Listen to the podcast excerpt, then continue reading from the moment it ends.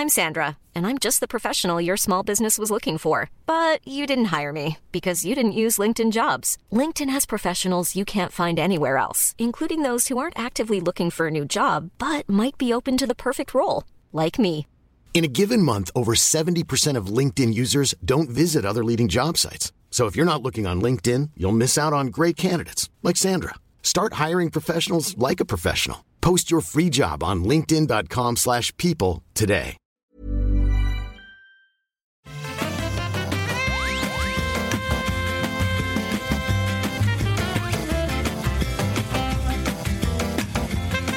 Bonjour à tous et bienvenue sur le rendez-vous jeu de retour après deux longues semaines euh, d'absence. Mais en fait, c'est une émission qui n'est diffusée que toutes les deux semaines, donc c'est normal. Mais on a un programme hyper chargé parce que je dis les deux semaines étaient longues. Il s'est passé énormément de choses. Le PlayStation State of Play, le Oculus Connect juste hier ou cette nuit. Il y a eu un Xbox Insider, la sortie d'Apple Arcade. Euh, il y a le, gros sujet légal du moment, euh, la revente des jeux dématérialisés avec le procès entre l'UFC que choisir et. Euh, Il y a des jeux qui sont sortis, Borderlands 3, Link's Awakening. euh, Il y a la Switch Lite qui est sortie, mais que de choses à traiter. Est-ce qu'on va seulement avoir le temps? Je ne sais pas, mais en tout cas, si on a une chance d'y arriver, c'est certainement parce que nous sommes avec J.K. Loret qui fait son grand retour après des mois d'absence dans l'émission. Entre parenthèses, je suis Patrick Béja et je suis très heureux de vous recevoir dans, l'émission. J.K., comment ça va? Qu'est-ce que tu deviens? Hey, salut, écoute, bah oui, effectivement, ça fait, euh, c'est ce qu'on disait avant, ça fait depuis avril, quand je, suis- je crois que je suis pas venu, alors que j'étais un régulier, on va dire, euh, avant. Bah, euh, ça va très très bien, ça va très très bien. euh, Peut-être que, voilà, si les gens me suivent un peu sur Twitter, bah, je suis, chez, je suis depuis euh, maintenant quasiment deux mois, un mois et demi euh, chez jeuxvideo.com et je m'occupe de la tech et du hardware et euh, et voilà, je suis ravi, je suis ravi. Donc, euh, Bah, je suis donc très voilà, et je, heureux et je suis aussi tout, tout autant ravi de revenir dans le vous jeu du coup. Et je suis heureux, moi aussi, que euh, les choses se passent très bien pour toi dans ta vie personnelle et professionnelle, c'est magnifique. Et puis, euh, surtout, que ton retour dans le monde du jeu vidéo fasse que tu puisses revenir dans l'émission. Tu m'avais manqué, hein, pour être honnête. Donc, Ouais. euh, Bon, bah, merci, merci de revenir avec nous. Je suis content d'être là. Euh, et donc, comme je le disais, on a énormément de choses à traiter. Et la première d'entre elles, euh, on va évacuer certaines choses rapidement. Le PlayStation State of Play, donc le Nintendo Direct de Sony, qui a eu lieu il y a deux jours de ça. Il y a eu plusieurs petites annonces, mais on va pas se mentir, euh, au-delà de la date de sortie de Watam ou la- l'annonce de Humanity, qui est une sorte de jeu de puzzle bizarre avec des foules et de la physique par les créateurs de Tetris Effect. Watam, c'est par le créateur de euh, Nobi Boy et Katamari Damacy. La sortie de- de Civilization 6 sur PlayStation. La grosse nouvelle, c'était quand même euh, la date de sortie de The Last of Us Part 2 qui, s'est- qui est fixée au 21 février 2020. C'était la période qui avait été euh, leakée, rumorisée ces derniers temps, et elle est confirmée début d'année 2020, sortie de The Last of Us Part 2, avec accompagnée par euh, la disponibilité du remaster du premier opus sur le PlayStation Plus en octobre. Donc, si vous ne l'avez jamais fait, je pense que c'est le moment ou jamais. Euh, jeu évidemment euh, mémorable, exceptionnel. C'était le jeu de la génération pour de nombreux euh, joueurs et organes de presse pour la génération de la PlayStation 3. Donc euh, évidemment, les attentes sont élevées sur The Last of Us Part 2. Un commentaire sur cette date, moi ça ça m'amène des réflexions sur euh, la roadmap de Sony sur l'année 2020, mais est-ce que ça, ça t'inspire quelque chose cette date de sortie? Ah bah c'est c'est c'est cool. Enfin moi je suis, je suis absolument ravi euh, de, de de cette date de sortie euh, même parce qu'effectivement on, on l'attendait peut-être avant les rumeurs, peut-être un poil plus tard. Moi je l'imaginais presque pour le lancement de la PS5, tu vois, genre un jeu cross-gen. euh, même si je, je je doute pas qu'il y aura peut-être une réédition sur PS5. Bon bref, on, on verra. Euh, et surtout, tu, tu tu tu disais quoi avant par rapport à attends par rapport à ce qui ce qui- ce que ça t'inspirait? Je voulais rebondir dessus. Oui, pour la, la roadmap de Sony, euh, Oui, le, voilà. le fait qu'ils sortent et leur dernière cartouche. effectivement, quoi. bah, ça va être un peu le barreau d'honneur de la PS4. Euh, je vois mal quelles grosses exclus ils vont avoir pour, euh, pour les, les mois à venir. Il y aura probablement des exclus sympas, sympas sur PS5 qui Bah, sortiront peut-être sur je te- PS4. je mais- t'interromps, il y a euh, Ghost of Tsushima Oui, qui n'est pas encore... euh, Exactement. Au moment où je disais ça, je, pensais aussi à Ghost of Tsushima, mais qui est un peu qui est un peu sous le radar en ce moment. On n'a pas trop de nouvelles, euh, même si je doute pas que. Mais peut-être que ce serait un exclu PS5, tu vois. On n'en sait rien il n'est pas totalement impossible qu'il soit transféré. Il est aussi possible qu'il sorte, euh, on va dire, euh, début d'été, fin d'été, euh, un petit peu avant la sortie de la PS5. La rétrocompatibilité confirmée des, prochaines générations de consoles avec la génération actuelle fait que ces sorties peuvent rester un petit peu fluides, quoi. Et surtout que mm. la, base installée des consoles sur à la transition d'une génération est toujours un petit peu un, problème compliqué parce que l'ancienne génération a une base installée est énorme et la nouvelle génération a une base installée beaucoup plus petite. Mmh. Euh, et donc, les, les éditeurs hésitent généralement à sortir les gros euh, jeux dès le début. Donc là, ça pourrait peut-être un petit peu régler le problème. Oui, carrément. Euh, non, non, c'est, enfin, moi, je, bah après, moi, j'ai, une PS4 euh, première génération, même pas la Slim, tu vois. Euh, donc, j'ai un peu peur de lancer le jeu dessus, hein, en peur. Euh, donc, je, je suis pas, j'irai pas, j'irai pas jusqu'à acheter une PS4 Pro, mais si je peux emprunter peut-être un modèle, une PS4 Pro juste pour faire le jeu, tu vois. Parce que évidemment, comme, comme, beaucoup de gens, effectivement, en tout cas, enfin, moi, moi, je suis sur PC, mais sur console, ça, avec Red Dead Redemption, pour moi, c'était le, le, The Last of Us, le premier, c'était le meilleur jeu de la génération, quoi. Mmh. Et, justement, la pression sur le deuxième euh, épisode est évidemment énorme. Euh, on n'a pas beaucoup plus d'infos sur le jeu lui-même, et c'est sans doute tant mieux parce qu'on en a déjà vu beaucoup. Et je pense que la plupart des joueurs aujourd'hui se disent bon bah nous montrez plus rien, on veut y jouer mm. et on verra à ce moment. Il y a eu euh, un event, on sait à Los Angeles où de nombreux journalistes et influenceurs ont été envoyés par Sony, sans doute pour tester le jeu. Donc on aura sans doute des impressions dans les mois à venir. Mais voilà, la date et euh, la date est donnée. Je dis les mois, ça va être sans doute être les jours ou les semaines. Ce, hein. sera, ce sera beaucoup plus court, je te, confirme. c'est demain, quoi, ou la semaine prochaine. Tu, verras, mais ce sera beaucoup plus court, effectivement. Et, euh, mais par contre, la, la, violence du, des, des, quatre premiers mois de l'année, là, enfin, on dit ça, j'ai l'impression qu'on dit ça à chaque fois, mais là, entre Final Fantasy VII Remake, euh, puis le mois d'après The Last of Us, puis un mois ou deux après Cyberpunk, déjà, et à quand je, je cite que ces trois-là, tu vois, Bon, ça va. Euh, j'espère que vous, j'espère que les gens vous avez des, sous de côté parce que il y aura de quoi faire, oui, effectivement. Et, ce qui est ce qui est marrant aussi, je note ça euh, complètement entre parenthèses, euh, ça montre aussi que les les formules d'abonnement ne sont pas la, l'unique option pour sortir des jeux parce que ces gros jeux-là, évidemment, ils vont pas être inclus dans des formules d'abonnement et je pense qu'ils vont bien se vendre quand même. Donc, bon, c'est intéressant. Euh, donc voilà, évidemment, moi, ma réaction devant le, le, State of Play à l'annonce de la date, c'était complètement. Euh, ça aurait été quelle que soit la date d'ailleurs, mais c'est plutôt la, la, dans la fourchette basse de, de, la lointitude de la sortie, donc j'étais content. Mais, euh, mais voilà, pour le PlayStation State of Play, rien d'autre de notable, je pense. Enfin, il y a, d'autres petites choses, mais rien Oui, oui, moi je suis, quand même curieux de, Humanity, puisque le trailer est complètement débile. En même temps, euh, je voudrais comprendre le concept. A priori, c'est un jeu multijoueur, enfin, un jeu en ligne. Euh, ça a l'air assez, assez, assez dingo. Je suis même pas sûr, hein, que ça soit en bah, ligne peut-être. Moi, on m'a parlé d'un aspect euh, presque MMO, en fait. D'accord. très, très étrange. Et, et moi, je suis, alors bon, enfin, je suis assez curieux de, du mode story de Modern Warfare. parce que parce que Call of Duty même s'il y a clairement plein plein de mauvais épisodes. Euh, sur la partie solo, il y a eu quelques bons petits solos et, euh, et Modern Warfare, ça reste un peu leur, euh, cas, par rapport au premier, ça, c'est quand même un nom. Donc, euh, et je trouve que la cinématique, enfin, les, extraits qu'on a vus là sont assez, en tout cas techniquement, ça a l'air très très beau.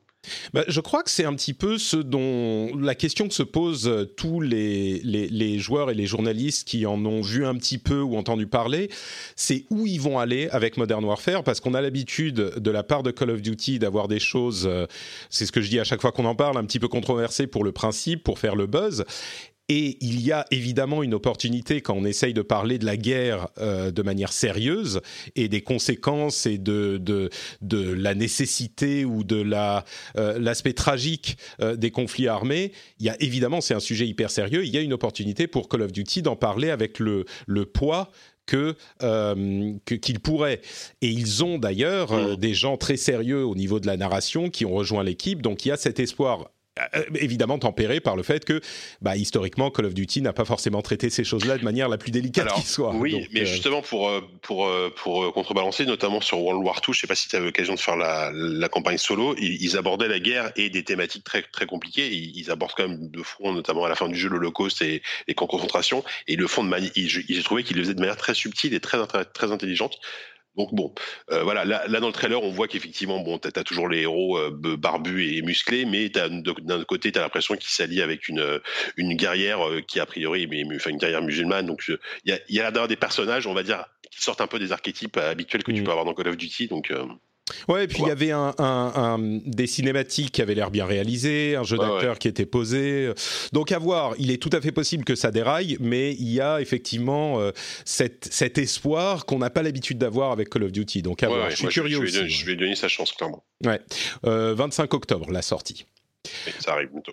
Bon, euh, on va parler un petit peu de TACAM et de, hardware. Euh, Oculus Connect 6, c'est la conférence de Facebook slash Oculus qui a eu lieu cette nuit. Donc les news sont toutes fraîches. Et il y a eu tout un tas d'annonces, tout un tas de choses. Mais la chose qu'on retient et qui va nous intéresser, nous gamers, c'est cette annonce absolument monumentale pour la VR, à mon sens, euh, qui est la possibilité d'utiliser le casque autonome d'Oculus, l'Oculus Quest, qui est donc entièrement autonome, qui a en gros un processeur de smartphone à l'intérieur et une batterie et qui n'a pas besoin ni de connexion au PC, ni de connexion ni sans fil, ni avec fil, ni rien, donc qui est complètement autonome. Donc la possibilité d'utiliser ce casque euh, qui va arriver en novembre, de l'utiliser également comme casque filaire classique connecté à un PC. C'est-à-dire qu'on aura un câble USB-C qui va du casque au PC et on pourra l'utiliser non pas avec euh, son matériel embarqué, mais avec les jeux et la carte graphique, etc. de notre PC, comme les casques de réalité virtuelle classiques, mais euh, sans euh, tout ce qui est les totems pour ce... Enfin, comme un Oculus Rift S, pour ceux qui connaissent. Et donc, ça veut dire qu'on aura l'option d'utiliser le Quest, qui est euh, le, casque, on va dire, qui amène la réalité virtuelle au plus grand nombre, comme un casque entre guillemets haut de gamme qui se connecte au PC et qui donc bénéficie des performances euh, d'un PC. Et donc on n'aura plus la, grande nouveauté, c'est que aujourd'hui on a à choisir entre un casque de performance moindre mais entièrement libre et autonome et un casque qui aura peut-être des performances un petit peu plus élevées mais euh, qui est euh, connecté au PC avec tout ce que ça implique de contraintes.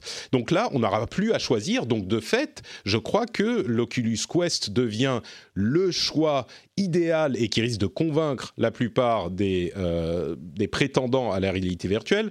Euh, quelques précisions en plus, et puis je te donne la parole. Au niveau des, euh, du, matériel, l'écran, qui est ce qui importe finalement dans l'utilisation filaire, l'écran de l'Oculus Quest a une résolution légèrement supérieure à celle du Rift S, euh, qui est celui qui se connecte au PC donc euh, par défaut. Il a une résolution légèrement supérieure, beaucoup plus de contraste parce que c'est un écran OLED. Euh, c'est un écran OLED Pentile, donc avec une forme de pixels un petit peu particulière et il a une fréquence de rafraîchissement un petit peu plus faible. Je crois qu'on est à 70 images par seconde ou 80, au lieu de 80. 75, je crois. 75, 72 max, je crois. 72 peut-être, oui.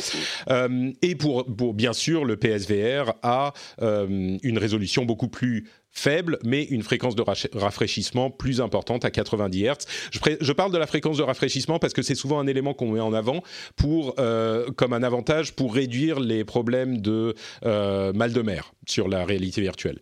Mais bon, euh, donc voilà pour les performances moi, ce que j'en retire, ce que je me dis, il faudra évidemment attendre les tests pour en être certain, les tests de comment ça fonctionne avec le, euh, le, câble, la connexion filaire sur le Quest, euh, s'assurer que ça fonctionne aussi bien qu'un casque qui est prévu pour ça à la base. Euh, mais ce que ça me laisse penser, c'est que du coup, bah, comme je le disais tout à l'heure, l'Oculus Quest devient le choix. Alors, c'est pas donné, hein, c'est 450 euros pour la version 64 Go, qui d'après tous mes retours sur Twitter, sont largement suffisants, mais ça devient le choix euh, idéal pour la réalité virtuelle, si ça fonctionne en tout cas. Est-ce que tu, tu ah you concur, euh, docteur Non, mais bien sûr, euh, mais moi je suis quand, quand j'ai vu ça, je me suis dit mais c'est trop bien, enfin parce que en fait, là, Facebook, enfin Oculus et Facebook, ils, font un move assez intéressant. C'est qu'au lieu, contrairement à, à HTC avec le Vive, qui qui, comment dire, qui étend beaucoup le nombre de modèles différents. Il y a le Vive Pro, le, le Vive Cosmos, il y a au moins trois, quatre cases différents chez, chez Vive. On, s'y perd un petit peu. Euh, eux, ils décident, je pense, de miser finalement sur un seul. En fait, ils ont compris que la réalité virtuelle aujourd'hui, c'est un marché de niche, un marché embryonnaire, et que pour euh, que ce marché prenne, il faut qu'il y ait un produit phare où les gens se posent pas la question. Aujourd'hui, euh, aujourd'hui, en gros, si, quelqu'un me demande, je veux essayer la, la VR, j'ai un budget de 400, 450 euros, qu'est-ce que je prends? Je lui dis, bah écoute, Sauf si éventuellement tu as une PS4 et que tu veux, euh, tu veux tester sur PS4 pour un PSVR, sinon tu prends un Quest. Et en plus, euh, si, si, derrière tu as un PC, bah, tu auras, auras le meilleur des deux mondes. Quoi. Euh, et donc c'est vraiment, un, je trouve, un très bon move de, de la part de, de, Facebook qui aurait pu se contenter de sortir un nouveau casque à la fois autonome et à la fois filaire. Tu vois enfin, là, là, là, en fait, avec juste l'achat d'un câble, tu transformes ton, ton Quest en Rift S. Et par contre, se pose la question effectivement de l'intérêt. Enfin, est-ce que, est-ce que, est-ce que c'est pas un move aussi volontaire pour tuer un peu le. Enfin, on se demande ce que va donner le Rift S en fait. Euh, quel est l'intérêt aujourd'hui d'acheter un Rift S? Parce qu'il est au même prix Alors peut-être qu'ils vont baisser le prix du Rift S, ce serait pas, ce serait pas déconnant. Euh, un, Rift, un S à, 300 dollars par exemple, ça pourrait avoir euh, son intérêt. mais par contre, oui, c'est absolument, absolument génial comme, comme idée. Et il y a eu il y a eu quelques sites américains qui, qui étaient à la conférence, qui ont commencé à écrire des papiers, euh, qui ont pu essayer le, donc ce câble Link là, et a priori l'expérience est très très convaincante. Il y a a priori, d'après ce que disait même Oculus, il y a une légère latence euh, un peu supérieure que sur le Rift euh, classique, le Rift S, mais qui est pas qui est pas euh, qui est pas, gênante, à, l'usage, voilà. Mm. Euh, évidemment, parce que l'un des défauts du Rift, comme c'est un casque autonome, c'est qu'en général c'est trois heures d'autonomie au maximum. Là, avec ce câble, précisons que le câble recharge le, le casque en même temps, donc vous n'aurez pas de problème d'autonomie, hein, bien sûr. Mais bon, c'est pas, c'était pas forcément évident. A priori, ça se connectera en USB-C, puisqu'il y, a il y a une prise USB-C sur le côté du casque. De l'autre côté, je ne sais pas comment ça se passe. Est-ce que c'est l'USB-C vers USB-C Donc, est-ce, que ça veut dire qu'il faut un, un, un PC avec un port USB-C ah, Ça, je pense, ne serait-ce que pour le débit, j'imagine que c'est euh, nécessaire, oui. Ouais, ou du DisplayPort. Enfin, à mon avis, DisplayPort, ça me paraît compliqué. Bon, bref, on, verra. Mais, mais à l'usage. moi, il va falloir que j'achète une, une, euh, une carte USB-C si. Ah, c'est ça. C'est qu'aujourd'hui, tout le monde n'est pas équipé en USB-C. Euh, mm. sur, un, sur un PC portable euh, récent, oui, c'est le cas. Mais sur des fixes, c'est loin d'être le cas, hein, pour le coup. Mais, c'est sûr. Mais, bon, mais c'est un accessoire. Les gens qui sont intéressés, je pense, par la connexion au PC de ce type de casque peuvent relativement facilement s'acheter une carte. Euh, pour avoir une. Moi, ah. j'ai j'ai hésité sur le bouton acheter euh, pendant quelques heures ce matin. Je pense que je vais ah, hésiter encore quelques heures. Tu l'as pas pris Pas encore, pas encore. Je, mais je sais, je me connais. Je sais que ça va finir par. Euh, par, par je vais passer l'étape, mais. Ouais, je, je pense que c'est pour le boulot, tu vois. Mais, euh, mais c'est, c'est quand même effectivement une, euh, une, un choix qui est beaucoup plus facile à faire aujourd'hui euh, qu'il y a quelques heures même. Et puis ils ont annoncé annoncé qu'en 2020, il y aurait une nouvelle mise à jour pour ce casque qui permettrait de contrôler les, éléments du, enfin, d'avoir une reconnaissance des mains, c'est-à-dire qu'on n'aurait même plus besoin des manettes euh, pour interagir avec le monde, ce qui est également, alors ça sera pas forcément adapté à tout, et, euh, mais ça fait que, euh, comme le disait Zuckerberg dans sa présentation de la keynote, on, est en train d'arriver à euh, une étape importante de la réalité virtuelle où l'utilisabilité euh, devient de plus en plus grande. On n'a plus besoin d'avoir euh, des, caméras ou des totems et, des, maintenant et, quatre câbles différents et, même des manettes. bientôt, là, dans un horizon très proche, il suffira vraiment d'avoir le casque, à la limite et puis on aura des options. Donc euh, ça aussi, c'est un développement qui est intéressant à voir comment ça sera utilisé, bien sûr. Mais... Ouais, et puis encore une fois, ce qui est génial et, même assez surprenant, c'est que tout ça, ça, tout ça sera gratuit. Ce sera juste de la mise à jour logicielle. Euh, ils vont, ils vont pas ressortir un, nouveau produit qu'il va falloir racheter. Et, euh, et c'est top, mais vraiment, je pense qu'ils ont vraiment compris que qu'il fallait capitaliser sur un produit et le vendre pour pouvoir développer le marché, quoi. Et c'est vraiment la, je pense, je trouve la bonne, la bonne méthode, quoi.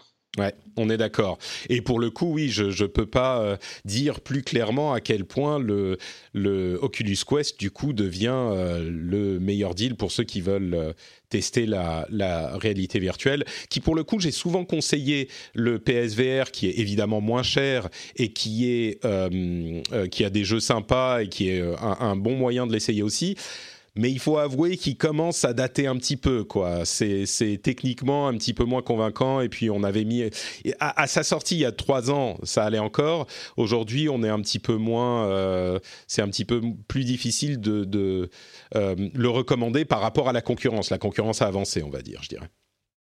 Oui, carrément, carrément. Oculus là prend une avance euh, assez, assez forte.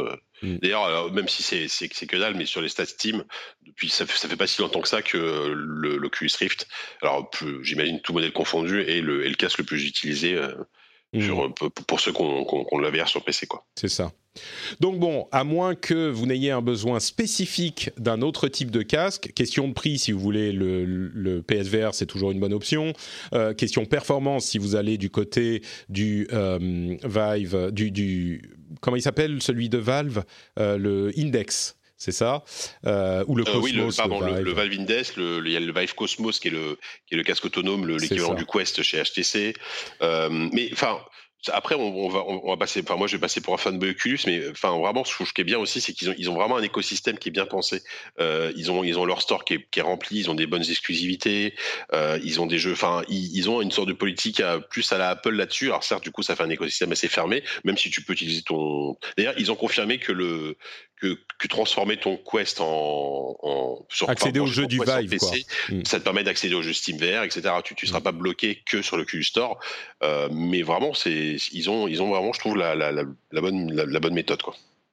Bon, euh, on a effectivement euh, pas mal d'enthousiasme pour cette annonce, mais on va continuer à avancer. Puisqu'on est dans les conférences, je vais passer rapidement sur la conférence Xbox Insider, euh, qui n'avait pas énormément euh, d'annonces euh, notables, si ce n'est que les tests du projet xCloud, le service de streaming de Microsoft, vont arriver dans certains pays, pas en France, ça sera les États-Unis, l'Angleterre et un autre pays, je ne sais plus, mais pas la France. ils vont arriver, les tests publics, en octobre.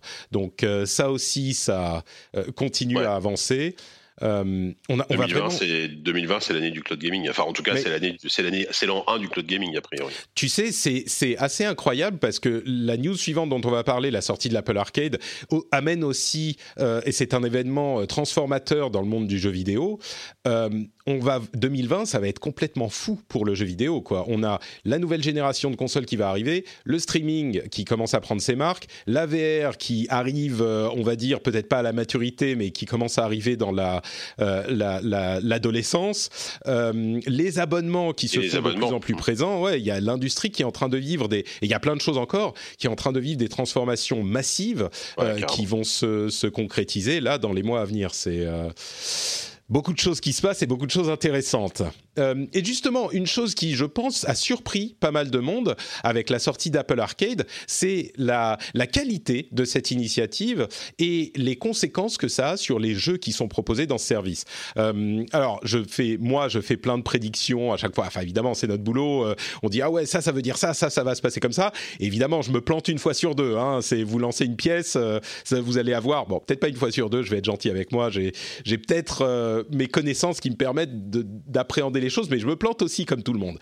Et là, je suis heureux de pouvoir dire que euh, il se passe exactement ce que je pensais qu'il allait se passer avec l'Apple Arcade, c'est-à-dire que le business model de paiement euh, fait que ça influence énormément le game design et que du coup, les joueurs que nous sommes, les joueurs traditionnels, console, PC, que nous sommes, euh, ils trouvent un petit peu plus leur compte, voire pas mal leur compte pour le prix de 5 dollars par mois dans cet Apple Arcade, euh, beaucoup plus que pour les jeux mobiles classiques, c'est-à-dire beaucoup de free-to-play, euh, beaucoup de, méthodes de monétisation qui nous plaisent pas forcément. On avait eu au lancement des plateformes mobiles et à l'arrivée des jeux sur mobile, euh, on va dire quelques exemples de jeux qui auraient pu être intéressants. Et puis petit à petit, j'irai à partir de 2013-2014, le modèle free-to-play s'est imposé et euh, les joueurs traditionnels se sont un petit peu détournés de cette plateforme. Là, avec l'Apple Arcade, on revient à un type de jeu qui peut profiter d'un paiement en une fois. Alors, c'est pas nous qui faisons le paiement en une fois, mais c'est Apple qui va donner une certaine somme aux développeurs euh, pour contribuer au développement du jeu. Donc, ils ont cette assurance qui fait qu'ils n'ont pas besoin de se reposer dans ce type de développement sur euh, des, monétisations ultérieures au lancement du jeu. Et donc, on a des jeux qui sont euh, pas trop mal, voire même carrément sympas. On a des jeux qui sont pas des forcément. Certains sont exclusifs à, l'Apple Arcade et aux plateformes iOS. Certains sont euh, exclusifs sur les plateformes mobiles. En gros, ça veut dire qu'ils peuvent sortir sur console ou PC, mais pas sur euh, sur Android. mais dans l'ensemble, on a quand même des jeux qui sont plutôt sympas, disponibles sur iPhone, iPad, euh, Apple TV et macOS. Donc ça fait pas mal de macOS quand la nouvelle euh, version de l'OS sera disponible. Donc bon, c'est disponible sur plusieurs plateformes. Euh, au final, les retours sont quand même très très bons. quelques jeux qu'on pourrait mentionner comme ça, il y a, hum, euh, attendez, j'ai plus ma liste de jeux, mais il y a Sayonara Wild Hearts dont on avait entendu parler. Euh, Frogger, je vais pas en parler, mais il y a What the Golf. Il y a, euh, enfin, il y a vraiment plusieurs jeux qui sont juste des, jeux intéressants, sympas, euh, tout ce qu'on veut, qui sont pas forcément les jeux de votre vie, mais qui sont des jeux auxquels on a euh, envie de jouer, alors que c'était euh, difficilement le cas aujourd'hui sur mobile, enfin avant l'arrivée de l'arcade. Est-ce que c'est ton impression aussi? Je sais que tu es plutôt sur Android, toi. Qui entre parenthèses, juste une dernière chose, Google a annoncé également un système d'abonnement aux jeux et à des apps sur Android qui s'appelle le Google Play Pass pour 5 dollars également. donc c'est l'équivalent, mais il y a aussi apps en plus des jeux euh, sur Android, mais il y a moins d'exclusivité. Donc c'est un, un type d'offre un peu différent. La, plupart du temps, c'est des jeux déjà sortis, même s'il y a des très bons trucs. Hein. Il y a, je sais plus, mais il y, a, il y, a, beaucoup de bons jeux. Et pour le moment, c'est dispo que, euh, c'est pas dispo en France en tout cas l'abonnement Play Pass. Mhm. Euh, mais pour en revenir un peu l'arcade, mais moi, écoute, j'ai quand même l'occasion de le tester parce qu'à la maison j'ai un iPad Pro, donc ça, ça marche nickel. mais je me suis abonné, sachant que le premier mois est gratuit en plus, donc ça c'est, ça permet vraiment de tester. Ça motive, ouais. Et, c'est vrai, faut reconnaître que le catalogue est vraiment, vraiment pas mal. C'est-à-dire que même, même si euh, imaginons qu'il y ait que la moitié des jeux qui, valent le coup, ça fait quand même déjà quasiment 50 jeux intéressants à tester, quoi. Donc euh, c'est déjà beaucoup. Alors effectivement, ça a une Wild Hearts qui a beaucoup été mis en avant, qui est très chouette. What the Golf qui est euh, qui est débile mais rigolo. Euh, le nouveau Shantae, donc qui sont des petits jeux de plateforme un peu rétro, plutôt cool. Il y a il y a Hot Lava qui est le nouveau jeu de Clay, donc les créateurs de Don't Starve, Oxygen Uncluded, Mark of the Ninja, tous ces jeux-là. Bah voilà, il y a, un super catalogue. après moi, j'ai peur de l'effet pervers du truc, c'est que euh, clairement, avec ça, euh, ils sont aussi en train de tuer le jeu premium hors abonnement. C'est-à-dire qu'aujourd'hui, euh, un développeur mobile sur Apple, sur iOS, qui va sortir son jeu hors abonnement, hors Apple Arcade à 3 ou 4 ou 5 euros, je vois pas comment il pourrait vendre son jeu. C'est-à-dire qu'aujourd'hui, les, utilisateurs déjà qui étaient pas les utilisateurs iOS, même s'ils étaient un peu plus prompts à payer que ceux d'Android, là, en s'abonnant à Apple Arcade, je les vois mal, en plus derrière, ajouter 3, 4 ou 5 euros pour un seul jeu. Mmh. Ou alors, je suis pas convacu, mais mais le truc c'est que je me trompe, hein, mais, mais évidemment tu seras moins. Cet effet pervers en fait. Ouais, tu seras moins prompt à le faire, c'est sûr. Et, et, et euh, mais les développeurs d'un autre côté, le truc c'est que le jeu premium sur euh, les plateformes mobiles, il était déjà en train de dépérir. Donc euh, je suis pas convaincu que ça soit. Si tu demandes aux développeurs, alors peut-être qu'il y a un processus compliqué pour rentrer dans l'Apple Arcade et que Apple va faire sa loi, c'est possible. Mais je pense que si tu demandes aux développeurs, euh, ils préfèrent la situation avec un revenu euh, garanti par Apple pour être dans l'Apple Arcade. On n'a pas les détails des contrats, mais on imagine que Apple paye une certaine somme pour un an, 50 disponibilité dans l'Apple Arcade. Euh, et c'est une source de revenus qui est garantie plutôt que de jouer à la roulette russe sur, sur la plateforme et d'essayer d'attirer des, des clients, il y en a peut-être un ou deux développeurs qui tirent leur épingle du jeu, mais moi, tous les développeurs que j'aimais bien, ou presque, euh, qui faisaient ce genre de truc, je les ai vus disparaître un à un sur plateforme mobile. Euh, et, il en reste peut-être un ou deux, mais c'est hyper rare et la situation est hyper compliquée pour eux. Donc je suis pas convaincu qu'ils préfèrent euh, que si on leur donne le choix, je pense qu'ils iront dans un écosystème où l'Apple Arcade existe, mais je me trompe peut-être. Oui, non, mais c'est sûr, c'est sûr. Moi, peut-être que peut-être qu'au final, euh, même si c'est pas forcément ça, ça va sonner négatif, mais c'est peut-être un mal nécessaire, tu vois, hmm. euh, dans le sens où de toute façon le marché effectivement du, jeu premium sur mobile, il est, il est, euh, il est, hyper compliqué, donc, donc du coup effectivement c'est peut-être la meilleure solution aujourd'hui. Hmm. mais évidemment que les, les, les, que les dev indés, ils auraient préféré vendre x dizaines de milliers de leurs jeux à 3 euros pièce, ouais, dans un système abonnement, mais effectivement la réalité du marché c'est pas ça quoi. Ouais. Bon, bah donc une bonne surprise et puis on espère euh, de, de bonnes, euh, de bons augures pour la suite sur le, le marché des mobiles. Je me demande si d'ailleurs euh, Blizzard n'a pas retardé la sortie de Diablo Immortal pour l'adapter à la manette, puisque maintenant on peut utiliser des manettes PlayStation ou, Xbox. Ça c'est trop bien depuis iOS 13 et, euh, et, euh, enfin iPadOS qui, qui, est toujours en bêta, mais, c'est vrai que ça marche tellement bien. Enfin moi je l'ai testé là pour le boulot et ça marche mm. ultra bien. Par contre, faut préciser pour pour la Xbox, la Xbox One, c'est pas n'importe quelle manette. c'est les manettes Bluetooth, ouais. Mm. Voilà, c'est les manettes Bluetooth, les vraies manettes Bluetooth. Donc à partir de la Xbox One S, celles d'avant, elles sont pas, enfin elles sont pas Bluetooth en natif. Je crois qu'il faut un dongle si je ne dis pas de bêtises. C'est ça, ouais. Donc là, ça marchera pas. Mais par contre, si vous avez une manette euh, récente, euh, ça marche très très bien. Et c'est vrai que plein plein, bah, la majorité des jeux Apple Arcade que j'ai testés sont jouables à la manette. Et, euh, et en plus, moi, je suis curieux de voir ce que ça va donner sur l'Apple TV, parce que là, du coup, ça va devenir une vraie petite console de salon. Euh, ah, c'est plutôt, plutôt chouette. Quoi. Oui, et puis il y a tous ces avantages euh, qu'on évoquait à l'époque. C'est que euh, pour les gens qui ont des enfants, c'est plus simple de prendre un abonnement à 5 euros qui couvre toute la famille en plus. et puis de dire à, son, à, son, à son gamin ou sa gamine, bah vas-y, joue à ces jeux-là, que de les laisser libres avec des jeux free-to-play qui sont un peu plus dangereux. ouais, ouais, il y a de, de gros avantages, c'est certain. Il y a une autre chose que j'ai remarqué, et puis on va avancer, c'est un truc intéressant euh, qui a été fait avec Exit the Gungeon, donc une sorte de spin-off de Enter the Gungeon, euh, je bien, bien connu, euh, qui, a un gameplay assez différent. Si on y joue euh, au touch à l'écran ou avec une manette. C'est-à-dire que si on est en touch, on a euh, des tirs automatiques qui vont viser l'ennemi le plus proche, donc ça va tirer directement. Et si on est à la manette, on est plus dans le, la méthode d'un twin stick euh, shooter classique.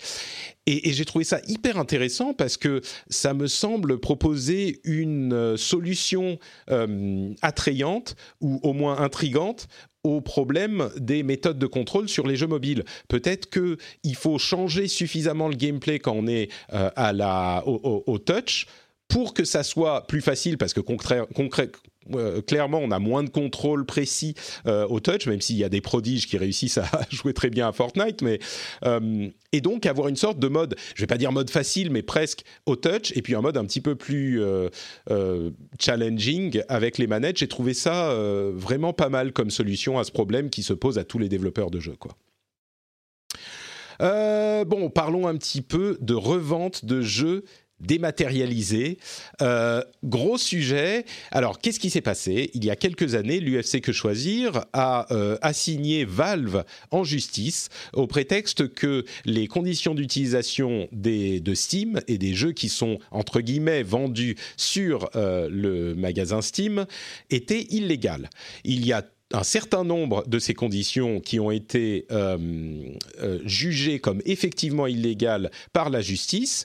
La plus importante d'entre elles, il y en a d'autres qui seraient intéressantes, mais celle sur laquelle on va se concentrer, c'est euh, celle dont vous avez certainement entendu parler, le fait que les jeux, les jeux qui ont été achetés par les joueurs devraient avoir la possibilité. Alors non, c'est pas exactement ça. Valve ne peut pas s'opposer à la revente des jeux qui ont été achetés par les joueurs. Euh, c'est le, point spécifique euh, qu'a adressé le tribunal. Et ça ne veut pas dire que Valve doit euh, tout mettre en place pour la revente des jeux, mais la conclusion logique de ce raisonnement serait qu'effectivement, euh, il y aurait, il devrait y avoir des moyens pour revendre nos jeux numériques. Et je pense que la plupart des joueurs et des consommateurs, quand ils entendent ça, euh, se disent ah bah oui, bien sûr, les jeux physiques, on a le droit et la possibilité de les revendre facilement. Ça pose des questions sur ce qu'est la propriété. Hein. C'est un élément fondateur de notre société et de la, vie euh, euh, économique. Et donc, il faudrait que ces règles s'appliquent également à nos biens numériques. Il n'y a pas de raison que ça ne s'applique pas.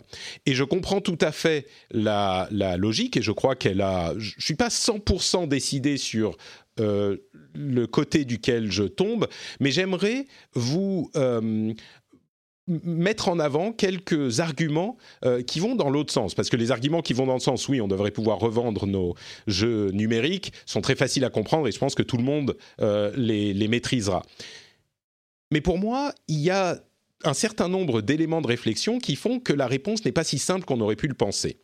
Euh, L'élément principal, c'est que il y a beaucoup de gens qui se disent le ce que je veux pouvoir faire avec mes jeux numériques, euh, c'est d'aller sur le bon coin, comme je le fais avec un jeu physique, d'aller sur le bon coin, de dire j'ai tel jeu à vendre, euh, je l'ai acheté 60 euros, je vous le propose à 20 parce qu'il a déjà un an.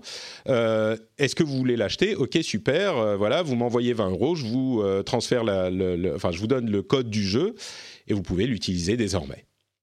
Ok? Bon, ça serait effectivement un résultat cool. Mais dans la pratique, c'est à mon avis pas du tout ça qui se passerait.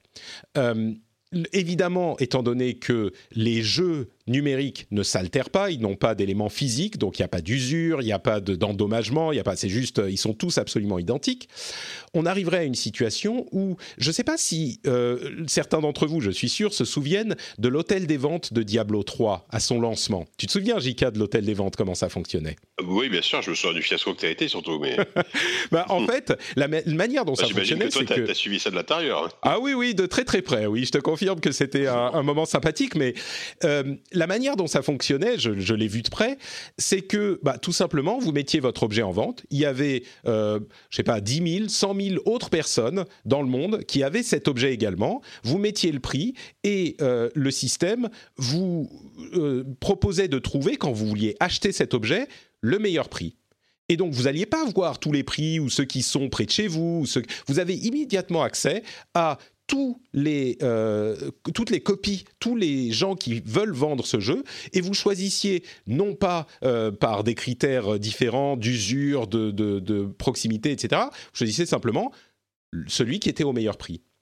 Et le système était même automatisé pour faire ce genre de choses.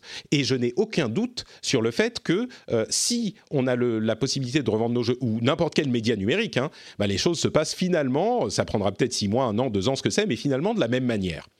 Et donc, le, fantasme ou l'idée ou l'image qu'on en a de ah bah je vais pouvoir le vendre à 20 euros, c'est complètement euh, erroné même pour les vendeurs, je crois que ça ne sera pas forcément un si bon deal parce que on pourra évidemment, même aujourd'hui, si vous savez, avec les jeux physiques, euh, quand on veut, aller les revendre euh, chez Micromania, euh, je peux vous assurer que le prix vous décevra et vous vous, vous, vous fera repenser à deux fois si vous voulez le vendre ou pas.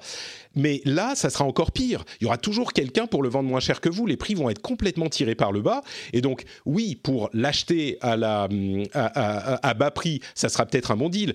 Mais si vous pensez que ça va vous permettre de refinancer l'achat de vos jeux suivants, euh, ça risque d'être une mauvaise surprise. D'autant plus, et c'est la deuxième partie de cette équation, et je vais finir là-dessus et je te redonne la parole, Jika. Euh, d'autant plus que ce fait qu'on ne peut pas revendre les jeux numériques a été intégré à la chaîne de, production et de vente euh, des jeux vidéo aujourd'hui. Et donc, ce prix bas qu'on espérerait avoir euh, avec l'achat en deuxième main d'occasion, ce prix bas existe déjà en fait, avec les soldes et les deals incroyables qu'on peut avoir quelques mois ou un an ou deux ans après la sortie d'un jeu. Le marché s'est complètement adapté et donc on a déjà euh, des jeux au prix de l'occasion, sauf qu'ils sont neufs et qu'ils rémunèrent le magasin, qu'ils rémunèrent le développeur euh, dans l'écosystème. Donc tous les bénéfices du fait d'avoir de, l'occasion euh, la possibilité de revendre ces jeux sont déjà intégrés au système. Et je ne suis pas du tout convaincu que le fait de pouvoir revendre les jeux une fois qu'on les a achetés bénéficierait aux consommateurs, ce qui est quand même le but ultime de toute cette opération. Le but, c'est que le consommateur euh, ne soit pas floué dans l'histoire. Et je ne pense pas que euh, ça, se produise si on avait cette imposition de cette euh, possibilité de revendre les jeux. Alors évidemment, Valve va faire appel, a déjà fait appel. je pense qu'ils vont faire autant d'appels qu'ils pourront et que cette histoire risque d'aller jusqu'à la Cour de justice européenne, que tous les euh, vendeurs de jeux vidéo et de tous les médias vont s'y intéresser parce qu'ils voudront pas que euh, cette décision soit prise de, cette manière. Euh, mais, mais il n'empêche, si on y réfléchit à froid et de manière objective, je pense sincèrement que aujourd'hui, la situation a évolué de manière presque naturelle vers une, concrètement une situation qui bénéficie au plus grand nombre d'acteurs de, de l'économie, tant les consommateurs que les développeurs qui, eux, touchent de l'argent quand ils vendent ces jeux au prix, entre guillemets, de l'occasion, mais qui sont en fait des prix de, solde. Donc, euh, voilà les éléments de ma réflexion. Jika, qu'est-ce que tu en penses? Est-ce que tu accuse-moi ah. d'être un, horrible capitaliste Je suis euh. désolé, mais euh, mais je vais pas forcément rajouter grand-chose à part que je suis entièrement d'accord avec ton analyse. Enfin oui, euh, enfin c'est clair, euh, c'est clair que globalement euh, le, ce, qui a, été mis, enfin les, les, les systèmes de, de, de et enfin voilà tout, tout, tout, ce dont tu as parlé bénéficie à peu près à tout le monde. et puis surtout, euh, je vois pas, enfin ok c'est c'est un effet d'annonce. L'UFC que choisir a gagné, a gagné un contrat, mais mais mais techniquement la, la mise en place d'un système de revente d'un jeu dématérialisé, ça, ça me semble beaucoup trop compliqué à mettre en place. Enfin, je, je vois pas comment. Euh, enfin, il pourrait bien sûr le faire. Ça serait possible. tu pourrais transférer une licence euh, d'un compte à un autre. Si, si, c'est possible. Il, pourrait le faire. De toute façon, il, va y avoir, il va être certainement. Enfin, je, crois que c'est officiel. Val va faire appel. Euh, c'est un procès qui va durer encore des années. Hmm. C'est vraiment. Enfin, je trouve que tout ça. Enfin tout, ça ne rime à rien en fait. Enfin, tout ça rime à rien. Sur, le principe, évidemment qu'il le fait que choisir défendre les consommateurs et tout ça. Mais, mais, mais, mais comme on dit, comme tu disais, est-ce que, est-ce que le consommateur avait vraiment besoin d'être défendu sur ce point? Euh, Ce serait, ce serait vraiment intéressant pour le coup d'interroger les joueurs, euh, notamment PC, parce que voilà, euh, il ne faut aucun doute que, bon, sur PC c'est déjà le cas, mais sur console ça va l'être euh, finalement dans un. Ah bah ça l'est déjà pour les jeux numériques, les jeux achetés numériques, tu peux rien en faire. Voilà, et puis surtout que, le, que, que, les jeux physiques vont, vont disparaître. Enfin, à un moment donné, je pense qu'il faut, il faut, pas, il faut pas la face, quoi. C'est marrant, ça me donne l'occasion de rappeler encore une fois que euh, si certains me, me trouvent un peu euh, trop pro euh, grande société, je vous rappelle qu'à l'époque de l'annonce de la Xbox One, ou en tout cas quand j'ai commencé l'émission, l'une des choses que je disais, c'est que le mouvement de foule des joueurs contre la Xbox One était compréhensible, mais et, et dû en partie à la mauvaise communication de Microsoft, mais qu'il faisait aussi plein de choses intéressantes avec cette première version de la Xbox One et qu'on aurait dû regarder de plus près, comme par exemple le fait de pouvoir revendre ses jeux numériques euh, ou prêter ses jeux numériques, etc. Et ça, c'est une chose qui a été complètement perdue dans la rage euh, euh, rouge des joueurs. et du coup, voilà, ça dépend du contexte et, et c'était intéressant de s'y intéresser justement à l'époque, mais mais mais et, c'est une chose que je pointais du doigt aussi à l'époque. Donc je suis pas d'un côté. Non mais oui, c'est ça. Et, ça, ça, ça va avec tout ce qu'on a dit quasiment depuis le début. C'est-à-dire, on va vers de toute façon un système, un système enfin un système de consommation des jeux vidéo et de la culture en général qui va être beaucoup basé sur le dématérialisé, sur l'abonnement, sur l'abonnement surtout. Euh, donc ah, les choses évoluent au-delà de ce. Dans, ce cadre-là, le, le, le physique et l'occasion A lot can happen in three years, like a chatbot may be your new best friend. But what won't change? Needing health insurance. United Healthcare Tri Term Medical Plans, underwritten by Golden Rule Insurance Company, offer flexible, budget friendly coverage that lasts nearly three years in some states. Learn more at uh1.com. Many of us have those stubborn pounds that seem impossible to lose, no matter how good we eat or how hard we work out. My solution is PlushCare PlushCare is a leading telehealth provider with doctors who are there for you day and night to partner with you in your weight loss journey. They can prescribe FDA-approved weight loss medications like Wagovi and Zepbound for those who qualify. Plus, they accept most insurance plans. To get started, visit plushcare.com slash weight loss. That's plushcare.com slash weight loss. Alors, effectivement, il n'y plus de notion d'occasion sur le, sur le dématérialisé. Fatalement est amené à, à, disparaître et, et, voilà et, l'objet en lui-même en tout cas en tant que, que le, bien, le, bien, culturel donc la musique la vidéo le film et, le jeu vidéo c'est vrai que bah on, on, on, va vers ça et, c'est difficile de enfin je pense qu'on peut difficilement lutter contre ça alors l'UFC que choisir essaye de je sais pas, essaye de faire quelque chose, mais, mais je pense que c'est complètement utopique ah. de, de, se dire que ça va aboutir à quelque chose d'intéressant. Quoi. Bon, l'UFC que choisir est dans son rôle, ils font un petit peu aussi un petit peu de. Bien sûr Oui, oui, mais je veux dire, ils en font un petit peu aussi une grosse patate parce que c'est une grosse victoire, donc euh, évidemment, ils veulent euh, le, publiciser. Et, quand je dis ils sont dans ce rôle, c'est un rôle qui est nécessaire. Je pense qu'il est important qu'on ait des organisations, des organisations de ce type qui défendent les consommateurs, et je pense qu'on sera tous d'accord là-dessus. Euh, mais, mais je sais plus ce que je voulais dire. Oui, on est, dans on est en train d'arriver dans un système où la, propriété de biens numériques est de moins en moins euh, présente parce que les modèles euh, évoluent. Euh, ceci dit, on faisait cette, on avait cette discussion dans le rendez-vous tech, donc merci à vous si vous écoutez les deux, et, on est arrivé à une conclusion qui était, je pense, intéressante aussi, qui est que à, défaut d'autre chose, il est peut-être important de préciser ce que veut dire le fait de vendre ou d'acheter un bien numérique euh, et, de, et de, de, préciser ça. Parce qu'aujourd'hui, les choses ont évolué de manière un petit peu naturelle et organique, mais quand on achète un bien numérique, notamment un jeu sur Valve, on n'a pas ce qu'on pense avoir instinctivement. On a une licence d'utilisation d'un jeu et peut-être qu'il faudrait que Valve soit plus clair sur ce fait, ou alors que euh, on, redéfinisse effectivement ce que veut dire la vente. Il y a une réflexion qui est presque une réflexion philosophique à ce niveau qu'il est peut-être nécessaire d'avoir. Euh, et, je pense que cette euh, dichotomie, cette déconnexion entre la signification du mot vente et la réalité de ce que ça veut dire dans euh, l'espace numérique sont peut-être euh, intéressants ou importants à, décortiquer. Mais, oui, concrètement, je crois que... Euh, le, fait, l'autre élément euh, qui était important à, noter aussi, il y a plein de jeux qui sont à 15, 20 euros. Les jeux qui sont à 70 euros, leur prix, je pense, est déjà le prix plafond. Donc je ne pense pas que ces jeux augmenteraient, même si euh, cette décision était mise en place. Mais il y a plein de jeux de, développeurs plus modestes ou des petits jeux de grands développeurs à des prix plus bas qui, je pense, mécaniquement augmenterait parce que euh, bah, il y aurait ce problème de revente ensuite euh, qui serait un manque à gagner pour les développeurs. Les jeux à 15 euros pourraient passer un petit peu plus cher, par exemple.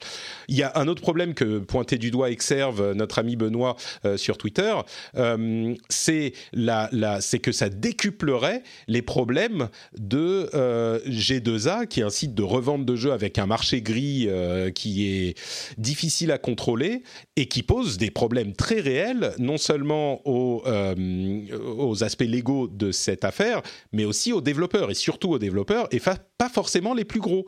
Euh, donc c'est c'est un sujet qui est très compliqué et qui m'amène encore à cette euh, réflexion que peut-être que la situation qu'on a aujourd'hui, euh, concrètement, je sais qu'il y a des gens qui vont dire ouais, mais la vente c'est important, le bien fondamental, le droit fondamental constitutionnel de la propriété, machin. Oui, je suis d'accord.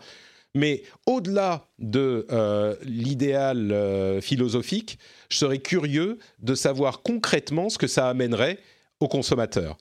Et, encore une fois, si votre idée c'est que bah, on va pouvoir revendre un jeu, donc euh, l'utiliser pour euh, réduire le prix du jeu suivant, euh, je pense que c'est une fausse idée parce que le prix du jeu suivant risque d'augmenter si c'est un jeu qui n'est pas déjà à 70 euros, et le prix que vous allez pouvoir retirer du jeu que vous allez revendre sera plus bas que ce que vous pensez. Donc, est-ce que le bénéfice est vraiment là? Je... Bon, bref. Non, bah oui, effectivement, je pense qu'on est, on est, on est plutôt d'accord sur, enfin, ton analyse est, semble mm. assez juste. Et puis même, il y a le, il y a le problème aussi du manque à gagner pour le développeur, quoi. Enfin, mm. quand, quand, quand, on parle de jeux indépendants et euh, effectivement sur sur de la vente de cases, euh, alors peut-être que Valve pourrait trouver un système euh, où il reverserait une partie de, de la vente d'un jeu d'occasion aux développeurs, mais oui, c'est ce qu'ont suggéré certaines personnes. Et ils disaient, oui, peut-être qu'on pourrait trouver un système où on reverse une partie aux développeurs, le magasin lui-même prend une partie aussi. Ok, mais en fait, on est juste en train de recréer artificiellement avec du scotch et du chewing-gum ce qui est déjà le cas aujourd'hui. C'est-à-dire que euh, le prix des jeux baisse avec les soldes, donc c'est, comme je le disais tout à l'heure, ça couvre le, marché des jeux d'occasion au niveau des prix. Et aujourd'hui déjà, les développeurs et le magasin euh, chopent une partie des sommes. Donc euh, on est en train de recréer ce qui existe déjà. Est-ce que c'est vraiment... Bon. Donc... Sujet complexe, je suis sûr que certains d'entre vous auront des avis différents et je serai heureux de euh, vous entendre en parler sur frenchspin.fr. Venez nous dire vos commentaires. Surtout, une affaire qui, à mon avis, euh, va, va, on va encore entendre parler pendant des années avant qu'il y ait quelque chose ah qui change. Hein. C'est sûr, c'est sûr, c'est pas pour tout de suite. Bon, voilà pour nos gros sujets d'actu. On a des jeux et une console dont on veut vous parler. Euh, Jika, tu as eu une Nintendo Switch Lite entre les mains. Euh, tout à fait. Tu es convaincu, tu es euh, bah, amoureux. Dis-moi. J'étais tellement convaincu que j'en ai acheté une euh, pour moi avec mon argent. Hein. J'ai pas demandé à Nintendo de me l'envoyer tout ça parce que je ne suis pas un, journaliste qui profite de mes de, mes privilèges. non, alors en fait. Écoute, moi, la Switch Lite, quand elle a été annoncée, j'ai levé un sourcil, je dis, OK, pourquoi pas, bon, une Switch Lite que tu branches pas sur la télé, ok, bon, c'est vraiment pour euh, un, public très particulier, etc. Et puis je me suis rendu compte que moi, ma Switch, euh, je l'utilisais à 90, 99% du temps en, portable et euh, jamais en docké. Ça me voilà, je, ne joue, je ne joue qu'en portable. Et du coup, quand, quand je l'ai reçu, quand, enfin quand, quand, quand j'ai vu quand j'ai vidéo.com on a reçu une, je bref, je l'ai eu dans les mains, etc. Et non seulement effectivement bon elle est plus petite elle est plus compacte etc elle est elle est voilà c'est une, Switch plus petite mais surtout je trouve que c'est vraiment la console portable que que, que, que, doit être la Switch parce qu'ils ont revu en fait en plus de, des mensurations, euh, ils ont amélioré quasiment en tout point euh, la, prise en main, les, les sticks, les boutons qui sont plus agréables, les gâchettes qui cliquent mieux, une vraie croix directionnelle. Euh, c'est vraiment un plaisir. Alors certes l'écran est un peu plus petit, mais à l'usage c'est pas gênant. Et du coup comme c'est la même définition d'écran, donc du, 720p, euh, bah, l'image est un peu plus fine. Oui, euh, j'ai entendu plusieurs personnes dire avoir ce, trait de génie auquel je n'aurais jamais pensé, une sorte de d'utilisation intelligente de la technologie moderne. des gens qui ont dit bah oui l'écran est plus petit donc on la met un peu plus près des yeux. Oui, aussi, oui, peut-être. Je, je, sais pas si je, si je, joue plus près que la, précédente, mais euh, et en, voilà. Et en plus, le fait qu'elle soit d'un seul bloc, bah, elle a l'air beaucoup plus solide. Parce que moi, mon ma Switch classique, bah, les, les Joy-Con, des fois, ils bougeaient, des fois même ils se détachaient tout seuls. Enfin, c'était, il y avait un côté un peu, un peu cheap, je trouve, sur la sur la précédente Switch. Mhm. Euh, donc voilà. J'ai entendu, je t'interromps juste une seconde. J'ai entendu qu'il y avait un problème de drift déjà sur. Euh, Écoute, oui, j'ai lu ça effectivement. Alors moi, je n'ai heureusement pas pour le moment, en tout cas, sur ma Switch, euh, sachant que je l'ai eu sur la précédente, hein, sur la Switch d'origine. Mm.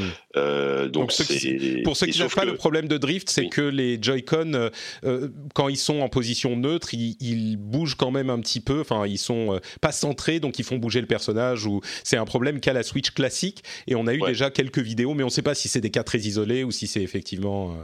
et puis là, ce qui est problématique, c'est que sur la, la, première Switch, bon, au pire, tu, tu rachètes des Joy-Con, c'est pas très grave. Mm. c'est emmerdant, mais bon, voilà. Ça coûte un peu cher, mais oui, c'est là, euh, là, vu que les Joy, enfin, vu, que c'est une console portable et que les Joy-Con sont soudés, euh, enfin, il n'y a, pas de Joy-Con en fait, bah, mm. c'est beaucoup plus compliqué. Donc, j'espère que je vais pas avoir ce problème, mais, euh, mais voilà, donc ouais, extrêmement convaincu par cette console parce que, en fait, maintenant la Switch, c'est devenu ma machine avec le PC, avec le PC, mais même peut-être encore plus que le PC, c'est devenu ma machine de jeu principale parce que vu, le catalogue de, dingo qui, qu'il y a quand, quand t'aimes les jeux, notamment les jeux indés, etc. C'est un, un, un plaisir, quoi. C'est un plaisir. Et, et voilà. Et en termes d'autonomie, elle, a, elle est à mi-chemin entre la, Switch de première génération et la nouvelle Switch qui est sortie cet été, tu sais, avec une révision de la puce. Mhm. Euh, donc en gros, elle est, euh, elle est plutôt, plutôt très correcte. Sur Zelda, par exemple, euh, Breath of the Wild, j'ai fait un test, on arrive à un peu plus de 3 heures de un peu plus de 3 heures d'autonomie alors qu'on faisait on faisait on faisait un peu plus de 2 heures sur la première Switch donc on gagne on gagne au moins une heure d'autonomie donc c'est, ça reste encore, ça reste, ça reste toujours faible hein, pour une console portable, on va pas se mentir. Mais euh, sachant qu'il y a de vrais écarts, hein. par exemple sur Super Mario euh, Maker 2, euh, l'autonomie est quasiment deux heures, deux heures supérieure à Zelda. Mm. Oui, Zelda, c'est un petit peu le, le, le test le, plus sévère, quoi. Mm. C'est le benchmark pour la, la, pour la pour la Switch Lite, c'est quasiment c'est l'un des jeux les plus gourmands. Donc voilà, mais, mais c'est pas le cas des c'est pas le cas de tous les jeux. Quoi. Donc ouais, vraiment, euh, pour, pour, en plus pour 200 euros, tu dis bon, le prix, le prix est quand même assez honnête. Euh, tu as, quand même une, une, console portable très qualitative avec, euh, avec euh, bah, un catalogue de jeux qui est déjà ultra fourni. Moi, je voilà, j'en je, suis très content. L'écran est un petit peu. en fait, j'ai remarqué que l'écran avait une colorimétrie différente. Alors, on aime ou pas, c'est-à-dire que les, le blanc est beaucoup plus gris, gris presque jaune. Mmh. il est moins éclatant c'est a priori la, même, luminosité que sur le premier écran, mais c'est pas tout à fait la même colorimétrie. Encore une fois, dans les jeux, bon, c'est, on, s'y fait rapidement, il n'y a, y a, pas, a pas de souci, quoi. Oui, je crois que c'est le genre de choses que tu remarques si tu as les deux euh, l'un à côté de l'autre, mais bon, quand tu... D'accord, donc, euh, donc agréablement surpris de la Switch Lite alors que tu étais plutôt euh, intéressé. Donc, euh, bonne surprise. Sur mais je, je, pensais vraiment pas m'en acheter une. Vraiment, je me suis hmm. dit, bon, euh, ok, c'est super pour les gens qui veulent une console pour mon portable. Et en fait, je me suis rendu compte que moi, moi c'est vraiment la. la que toi aussi, tu voulais une console portable. Ouais, et, enfin, voilà, et c'est vraiment ultra agréable. Là, je l'ai hmm. dans les mains, tu vois, c'est vraiment ultra agréable à prendre en main, quoi. Bon, tu as aussi, euh, tu me disais quoi, une heure, et, une heure et quart aller, une heure et quart retour pour le boulot, donc euh, peut-être que ça joue.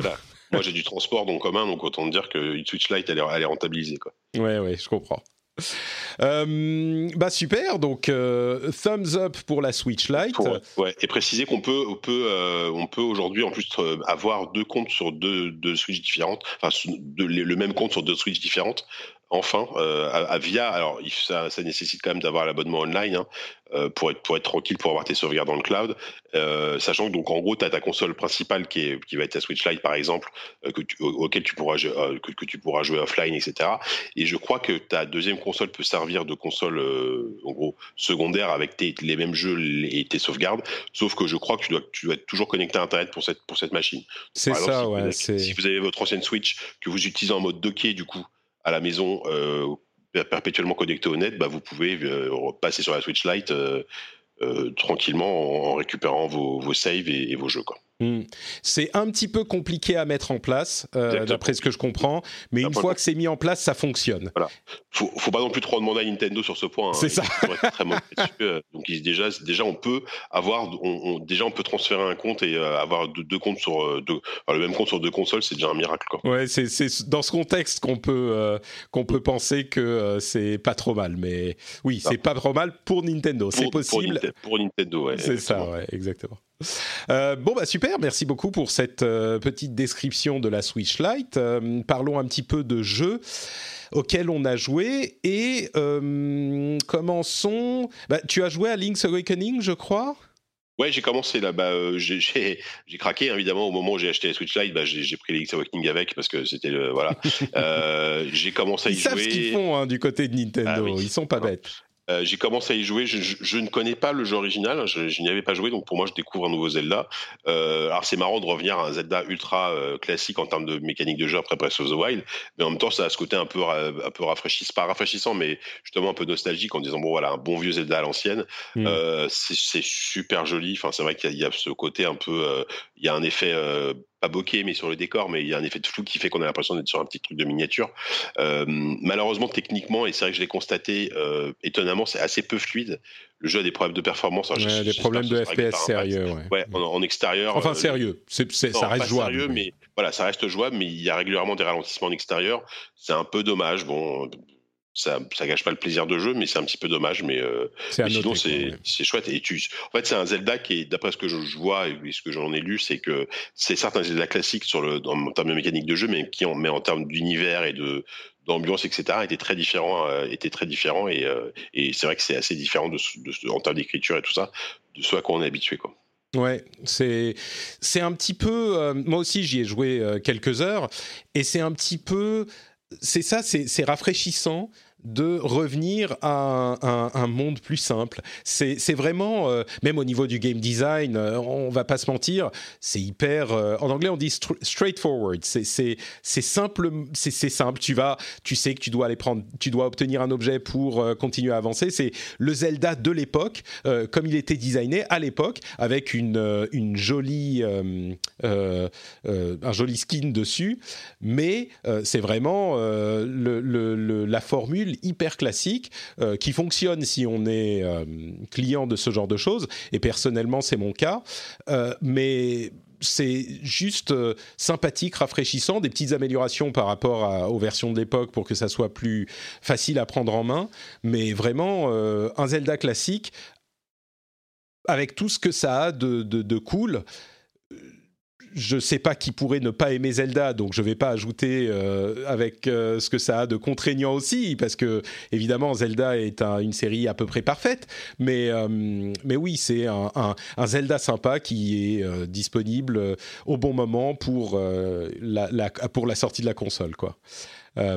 De temps en temps, moi, j'ai ces moments où je me dis ah bah je me referais bien un, petit Mario, ou je me referais bien un petit Zelda, et il y a toujours un jeu à ce moment pour. Je me souviens qu'à l'époque, avec la 3DS, j'avais fait Link Between Worlds, qui était ah pareil, le, un trip super sympa, Zelda ah, classique, on fait ce qu'on veut. Excellent, ouais.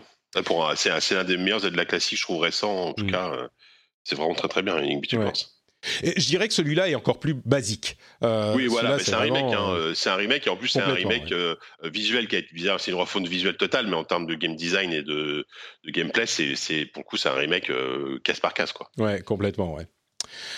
donc voilà, Link's Awakening quand même, moi un, un jeu que je recommande si c'est votre trip il y a un autre jeu dont je voudrais parler qui c'est marrant parce que on a presque les mêmes descriptions et ma conclusion est presque la même, mais pas tout à fait. C'est Borderlands 3, euh, qui est lui aussi un jeu qui est très proche des précédents dans la série, on va dire, euh, qui ne qui ne prétend pas autre chose, euh, mais qui laisse un goût un petit peu plus amer dans ma bouche, pour des raisons que je ne saurais pas exactement expliquer. Je pense que d'une part, je suis moins méga fan de la série Borderlands, donc ça me parle un petit peu moins. Il y a aussi le fait que, euh, mine de rien, ce jeu-là arrive. Quand est-ce qu'il est sorti, Borderlands 2 Je sais plus.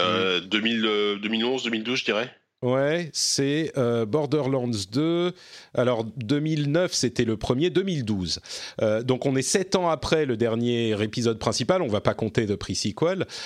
et donc il y a des jeux qui, euh, soit on sort une suite qui est similaire au, au, jeu précédent, mais on le sort relativement vite, si c'est juste une petite euh, évolution, euh, soit si on attend plus longtemps, je pense qu'on comprend qu'on voudrait attendre quelque chose d'un petit peu plus évolué.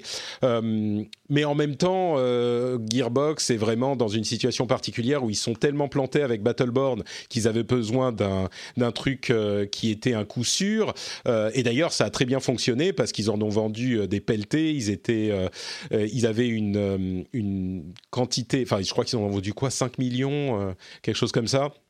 Ils, avaient ils ont, ils ont communiqué sur 5 ou 6 millions. Euh, alors, c'est peut-être, j'imagine, des précommandes, enfin, pas des précommandes, mais de jeux euh, shippés, quoi. Parce que c'est peut-être un peu tôt pour avoir des vrais chiffres de vente. Mais euh, je, je me m'étonner en fait qu'il y a eu autant d'attentes autour de autour de jeux en fait au final quoi. Bah il y a des fans, hein. il y a des fans qui ah sont très fans et, et ils sont très contents. Et je dois avouer, même si j'ai été un petit peu dur dans ma description, qui je pense est est juste, euh, mais, mais ça n'empêche pas que euh, le jeu est quand même, euh, j'en arrive au cœur du truc, le jeu est quand même super bien. moi, j'ai pris énormément de plaisir dans les quelques heures que j'ai passées, je, suis, je dois être au tiers du jeu. vraiment, j'ai pris beaucoup de plaisir. c'est un super bon jeu. Et le, ce que je disais, alors je disais presque la même chose sur Zelda et Borderlands et, sur Gears 5 la semaine dernière, enfin à l'épisode précédent, donc c'est marrant de mettre tout ça en parallèle. mais malgré tout ce que j'ai dit là, le jeu reste un jeu de très bonne qualité. Euh, il a des, gros euh, avantages ou des choses pour lui. Euh, pour détailler un tout petit peu, moi, je pensais que l'humour du jeu, je l'ai dit suffisamment de fois dans cette émission, l'humour allait me rebuter un peu. Et en fait, je ne sais pas si c'est moi qui ai un esprit d'adolescent ou juste pour ce jeu il se passe un truc et je trouve que ça marche assez bien. c'est de l'humour couillon, mais c'est un petit peu prout prout parfois, mais moi, ça m'a fait sourire systématiquement, peut-être pas systématiquement, il y a quelques blagues moyennes euh, dans le lot, mais franchement, ça m'a fait sourire, euh, ça a fonctionné avec moi. Euh, un truc qui m'a surpris, c'est qu'il y a une représentativité des femmes qui est vraiment importante. Les, sur la, la période où j'ai joué, Genre, 90% euh, des personnages principaux, bah, c'est des femmes, euh, et même parmi les deux, les deux euh, jumeaux, bah, c'est la, la sœur qui est la plus mise en avant. donc ça, c'était un truc auquel je m'attendais pas d'un jeu comme Borderlands, qui est un petit peu bas du front généralement. le seul point qui est peut-être un petit peu en retrait pour moi, qui est, qui est personnel, c'est le gunplay, le gunfeel où euh, les, armes, je trouve, euh, sont un petit peu ramassées, un petit peu euh, similaires. les armes de poing, les, pistolets, bah, ressemblent un petit peu à des mitrailleuses ou des mini, des Uzi, des trucs comme ça. Les, les... À un moment, j'ai eu un, gros fusil à pompe. Je me suis dit, ah super, là, je vais enfin pouvoir détruire mes ennemis en deux coups. Bah non, les ennemis, ils prennent quand même, même les ennemis de base, il faut bien 5, 6, 7, 8 coups pour, même avec un gros fusil à pompe pour les choper. j'ai eu un sniper, un fusil sniper. Je me suis dit, ok, là c'est bon, je vais me mettre un peu loin et un headshot, ça va régler l'affaire. Bah non, il faut quand même. Alors c'est peut-être l'arme que j'avais spécifiquement, mais il faut quand même y mettre, pareil, 5, 6, 7 coups dans la tête pour pour les tuer il faut généralement, généralement recharger euh, trois fois pour tuer deux ennemis. Euh, bon, c'est un gunplay qui est spécifique. Moi, venant d'univers comme euh, euh, Destiny ou Doom, où chaque arme a vraiment un feeling hyper différent, hyper spécifique et son propre plaisir. C'est un petit peu les armes, un petit peu comme des personnages de jeux de combat. C'est une référence à laquelle je reviens souvent parce que c'est un truc avec lequel j'ai grandi. Ils s'utilisent différemment, ils ont vraiment un feeling très différent. J'ai trouvé que c'était quand même moins le cas dans Borderlands et je me souviens plus si c'était déjà comme ça que ça se passait dans le 2 et le 1. J'imagine que oui parce que ils sont fidèles à ce qu'ils étaient. Donc ça, c'était un petit un truc à savoir si c'est euh, si vous, vous pensez à acquérir le jeu. Mais dans l'ensemble, il n'empêche, moi je me suis beaucoup amusé, malgré le bien que j'ai dit de nombreux autres jeux ces dernières euh, semaines. Euh, c'est celui qui m'a procuré le plus de plaisir.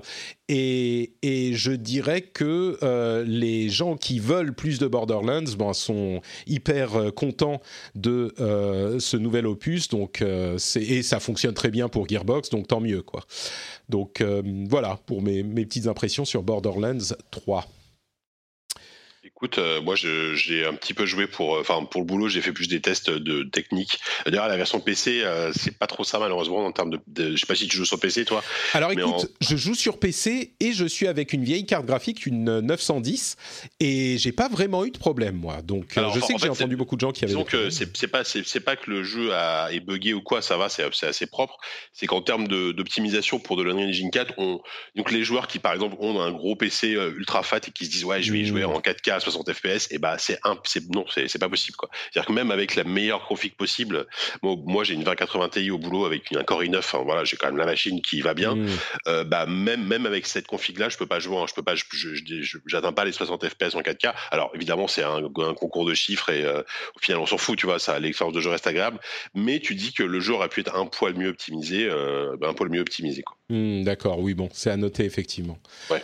Euh, oui, mais pour moi, euh, bah, je joue pas en méga 4K super. Euh, oui, non, mais voilà. Après, si on joue en Full HD ou, mm. ou, en 2160p, ça, ça, ça, reste très correct. Et de toute façon, on va tourner avec une carte graphique récente à, à 40-50 FPS, qui, ce, qui est, ce qui est encore une fois suffisant pour, pour prendre du plaisir. Quoi. Ouais.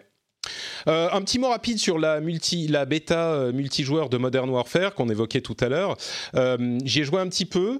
C'est bah, du Call of Duty, quoi. Je parle du multijoueur spécifiquement. Les ennemis, enfin, on se fait tuer en deux secondes. je pense que les gens qui jouaient à la bêta, c'était des gens qui étaient méga fans de Call of Duty et qui connaissent tous les, tous les, secrets du jeu. et moi, je me faisais exploser. J'ai eu quand même quelques moments sympathiques. et Call of Duty, il ça faisait longtemps que j'avais pas joué euh, au multijoueur de Call of Duty. Ça a vachement, comment dire, c'est quand même euh, la même chose, ça reste Call of Duty, mais au fil des années, à force de petits changements et de petits changements, il y a énormément de modes différents. Il y a, ils ont raffiné le design des cartes et des modes pour s'assurer qu'on soit toujours dans l'action. Euh, c'est, hyper efficace. Euh, je ne sais pas si j'y passerai du temps à la sortie, mais je crois que c'est plus parce qu'il y aura tellement de jeux à, tester que j'aurai pas vraiment le, le temps de m'y consacrer, mais c'est assez convaincant, quoi, quand même. Euh, et puis Jika, tu voulais nous parler d'un jeu dont euh, Benoît nous parlait la semaine dernière, euh, bah que tu as apprécié aussi, c'est Blasphemous. Ouais, rapidement, bah oui, donc si Exerve en a déjà parlé, je vais pas m'étendre, mais euh, truc Exerve, je pense qu'il connaît bien le genre.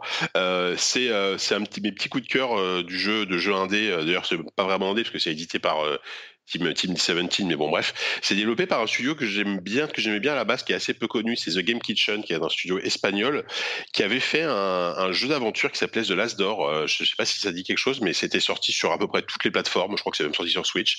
Moi, je mhm. l'avais fait sur iPad à l'époque. C'était un, un jeu d'aventure horrifique en pixel art, avec une excellente ambiance, très très cool. Et là, en fait, pour leur deuxième jeu, ils ont complètement changé de style puisqu'ils font un Metroidvania, euh, donc vraiment euh, assez classique dans, son exécution, c'est qui fait beaucoup penser en termes de, mécanique de jeu, de game design, etc. à Hollow Knight plus qu'à Symphony of the Night. Euh, mais surtout, il, a vraiment une particularité, c'est qu'il a un univers et un, une patte artistique qui est, qui est, qui est vraiment folle. Euh, il s'inspire en fait de toutes les, les le, plus le folklore andalou et c'est très très connoté tout, tout l'univers de la religion en fait, de, la religion catholique en fait, et qui est complètement perverti donc du coup, on va on va se retrouver avec des, euh, crucifiés qui euh, qui se battent avec leur croix, euh, qui qui t'envoient leur croix à la tête, mais tu sais sur le dos, tu sens que bah, enfin et chaque en fait c'est donc du pixel art mais qui est très très bien travaillé, très bien animé, ce qui fait que chaque combat, chaque mise à bord peut être avec des petits effets gore et tout ça. Donc il y a vraiment une ambiance horrifique et un peu vraiment malsaine quoi. Il y a vraiment des trucs assez, assez particuliers. Alors il y a, y, a y a un boss par exemple, c'est un c'est un c'est un bébé géant euh, qui qui quand il t'attrape, il te démembre par exemple, tu vois pour te tuer. Enfin, des trucs comme ça. Enfin, tu sais quoi? C'est vraiment pas. J'allais euh, en, en, pensant à Zelda et à tous les jeux et à, à l'avenir ouais. euh, du jeu vidéo avec toutes les choses qui, qui, arrivent et qui vont se passer. Moi, je me disais, mais il y a tellement de choses à aimer dans le jeu vidéo et je ressentais une sorte de, de tu sais, de, de bouffée d'amour pour sortir. Et là, tu me parles de, de, ouais, de bébé crucifié qui t'arrache les bras. Ok, c'est bien les jeux vidéo. Non, non, mais vraiment une, une pure ambiance, un, un, un Metroidvania bien exécuté. Bon, qui a quelques petits défauts. Il y a, y y des passages de plateforme un peu, un peu relou et, euh, et euh, un pic de difficulté, je trouve, à la moitié du jeu qui est, qui est un peu, un, un peu désagréable. Parce qu'effectivement, là, je parle de Metroidvania, mais il, c'est influencé mal, enfin non pas malheureusement, mais assez évidemment par Dark Souls euh, sur pas mal de mécaniques, euh, la mort te faire commencer à un point de un point de respawn. Ouais. Euh, tu sais, je crois que il va à partir de maintenant, on va décider oui. que quand on précise pas qu'un jeu est influencé par. Dark Souls, c'est qu'il l'est. Voilà, ça sera plus Exactement. Ouais. Non, mais surtout voilà. Et mais mais bon, c'est plus c'est beaucoup plus Hollow Knight. Enfin voilà, en fait, si si, si vous avez adoré Hollow Knight, euh, si vous êtes en manque de ce genre de jeu en attendant bah, le, le, prochain Silksong euh, et que vous aimez les, les, les univers qui vous prend au trip, assez horrifique, euh, quelque chose qui respire pas la joie de vivre mais qui est très très beau, euh, bah, clairement Blasphemous ça, ça vaut largement le coup. Mmh, D'accord. Bah, et, écoute, et la Switch, moi je l'ai fait sur Switch, elle tourne nickel quoi. Recommandation euh, doublée par JK, euh, Blasphemous, euh, effectivement. bah écoutez, voilà pour les jeux qu'on a testé ces derniers temps. On a quelques petites news supplémentaires qu'on voulait couvrir.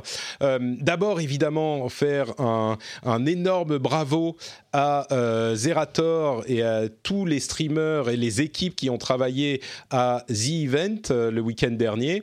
Pour ceux qui ne savent pas, The Event, The Event, Z Event, c'est un événement de streamers, de Twitchers, essentiellement initié par Zerator, qui est l'un des, des Twitchers les plus populaires dans, en France, euh, et un événement caritatif, c'est-à-dire que pendant trois jours, ils font du stream, ils se réunissent tous ensemble dans un même lieu, et tous ensemble stream en invitant leurs euh, spectateurs à donner de l'argent à une organisation caritative. En l'occurrence, c'était l'Institut Pasteur. Et ils ont réussi à lever 3,5 millions d'euros pour l'Institut Pasteur, ce qui est évidemment une somme complètement folle. Euh, et c'est euh, l'un des exemples de euh, ce que peut faire une communauté de, de joueurs, de, de positifs. Et c'est tellement positif c'est le bon terme, je crois. C'est tellement plein de bah, d'amour. Euh, on s'écarte encore de Blasphemous, mais c'est plein de, de, de, bonté en fait. Euh, tout ça, c'est bon enfant, c'est sympa. Ils sont tous ensemble. Un, un, un, une communauté internet qui est parfois euh, caractérisée par les les clashs et les petites engueulades et les machins. Bah là, pas du tout. Tout le monde est est, est, est, ensemble et s'amuse. Tu sens la bonne humeur en regardant leur leur stream. c'est donc la année qu'ils font ce, ce, stream sous le nom de The Event et, et j'espère qu'il y en aura encore beaucoup d'autres. Ça fait plaisir à voir, quoi, vraiment. Donc, euh, grosse félicitations. Ouais, et je crois que c'est euh, ils ont battu le record du stream caritatif euh, mondial, hein, le qui a rapporté le plus d'argent. Ouais. Même même le, la GDQ donc euh, Awesome Game News Week, même s'ils ils en font deux par an donc c'est différent, mais récolte a, a récolté moins d'argent et c'est vrai que c'est c'est assez c'est assez fou ce l'exploit le, le, qu'ils ont réussi quoi le, lever 3 millions pour un pour une, une, association enfin pour un truc caritatif c'est assez rare quoi c'est je crois que l'année dernière c'était une autre association mais je crois qu'ils avaient fait 1 million euh, oui, c'est ça en plus. Et donc, enfin, quasiment doublé, je pense. Même ouais. triplé, je veux dire, oui, ils même, sont oui, même triplé. 3,5 oui, millions à la fin des trois jours. Triplé, ouais. C'est assez incroyable. Passionnant. Ouais.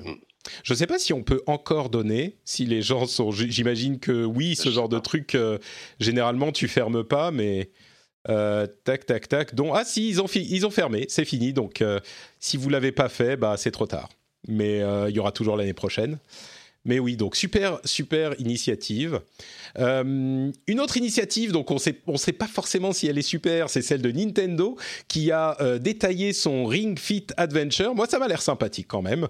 Euh, c'est un accessoire, une sorte d'anneau de pilates en, qui est une je sais pas comment décrire ça, un anneau en caoutchouc qui fait à peu près 30, 40, 40 cm de, diamètre, dans lequel on insère un Joy-Con et puis on a un autre Joy-Con qu'on insère dans une euh, un strap qu'on s'attache à la jambe et euh, ça nous, il y a un logiciel qui vient avec, le Ring Fit Adventure justement, qui nous permet de faire des petits jeux pour faire de l'exercice. Là où c'est différent de ce qu'on a vu par le passé dans ce type d'initiative, euh, c'est que vraiment il y a une expérience de jeu qui a l'air plus ludique que ce qu'on voit d'habitude. Il y a euh, des mouvements à faire pour euh, sortir un bouclier, pour balancer des, boules de feu, pour ce genre de trucs.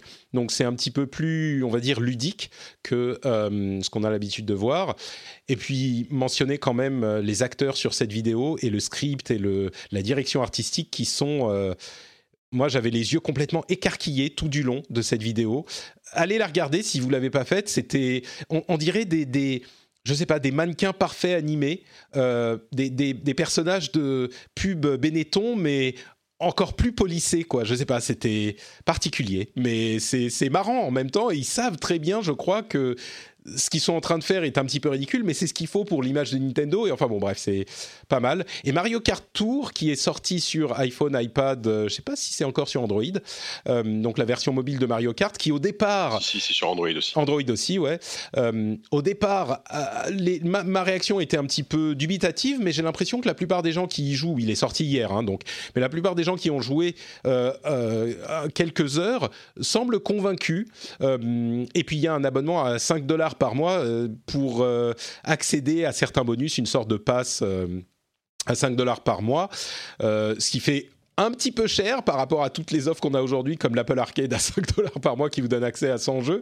Mais bon, peut-être que les super fans seront intéressés, les super fans de Mario Kart. Après, moi, moi j'ai le son de cloche. Alors peut-être que je travaille dans une rédaction de jeux vidéo et tout ça, mais, mais, mais tous les gens qui l'ont testé trouvent ça vraiment, vraiment pas terrible. Hein. Enfin, mm. c'est déjà de base la conduite, elle est ultra activée, elle est ultra assistée, mais autant sur euh, les versions Switch par exemple de Mario Kart 8, ça ça peut être très très sympa. Là là en fait ça ça le plaisir de la conduite n'est disparu. Alors, a priori, tu peux le débloquer. Et le modèle économique, il est quand même, il est quand même pas ouf. Hein. Enfin, moi, je trouve que 5 balles par mois pour, enfin, ce, ce, système d'abonnement. Euh, en fait, en fait, Nintendo, ils, je trouve qu'ils ont du mal à, vendre euh, pour le moment encore leur jeu mobile. Alors, euh, je, dis pas. Fire Emblem Heroes, à mon avis. Non, mais ça, ça marche. c'est des loot box, quoi. Mais voilà, ça reste des modèles économiques vraiment un peu sales et, et c'est pas ce à quoi ils nous sont habitués. Alors, ils se sont plantés avec Mario Kart, Mario Run qui me plantait, euh, tout est relatif, mais qui était vendu, je crois, 10 euh, euros, 10 euros mm. qui était beaucoup trop cher pour le coup. Mais du coup, ils, du coup, ils ont fait l'extrême inverse, quoi. Donc, euh, bon, Mario Kart Tour, a priori, moi, moi, je sais que j'en ai pas entendu forcément beaucoup de bien jusqu'à mm. présent, quoi. D'accord, bon. À voir, il est vraiment sorti hier. Peut-être qu'on aura d'autres tours par la suite. Moi, mais, mais ma partie de, de test que j'ai fait n'était effectivement pas incroyable. Mais je me demande si c'est pas le genre de truc où euh, tu découvres les subtilités du, du gameplay euh, en y jouant un petit peu plus parce que tu y arrives avec tes, ton, acquis euh, des jeux à la manette et tu donc tu, tu, ne saisis pas forcément les petites subtilités qui vont s'installer dans le gameplay euh, quand tu maîtriseras ce type de contrôle. Il y a la possibilité effectivement de le débloquer pour faire des euh, dérapages euh, quand tu veux. Il y a ce genre de choses. c'est possible. Peut-être que je suis un petit peu trop optimiste, mais je me demande s'il n'y a pas un petit peu de ça aussi. À voir. Euh, une série de petites news euh, rapidement pour conclure.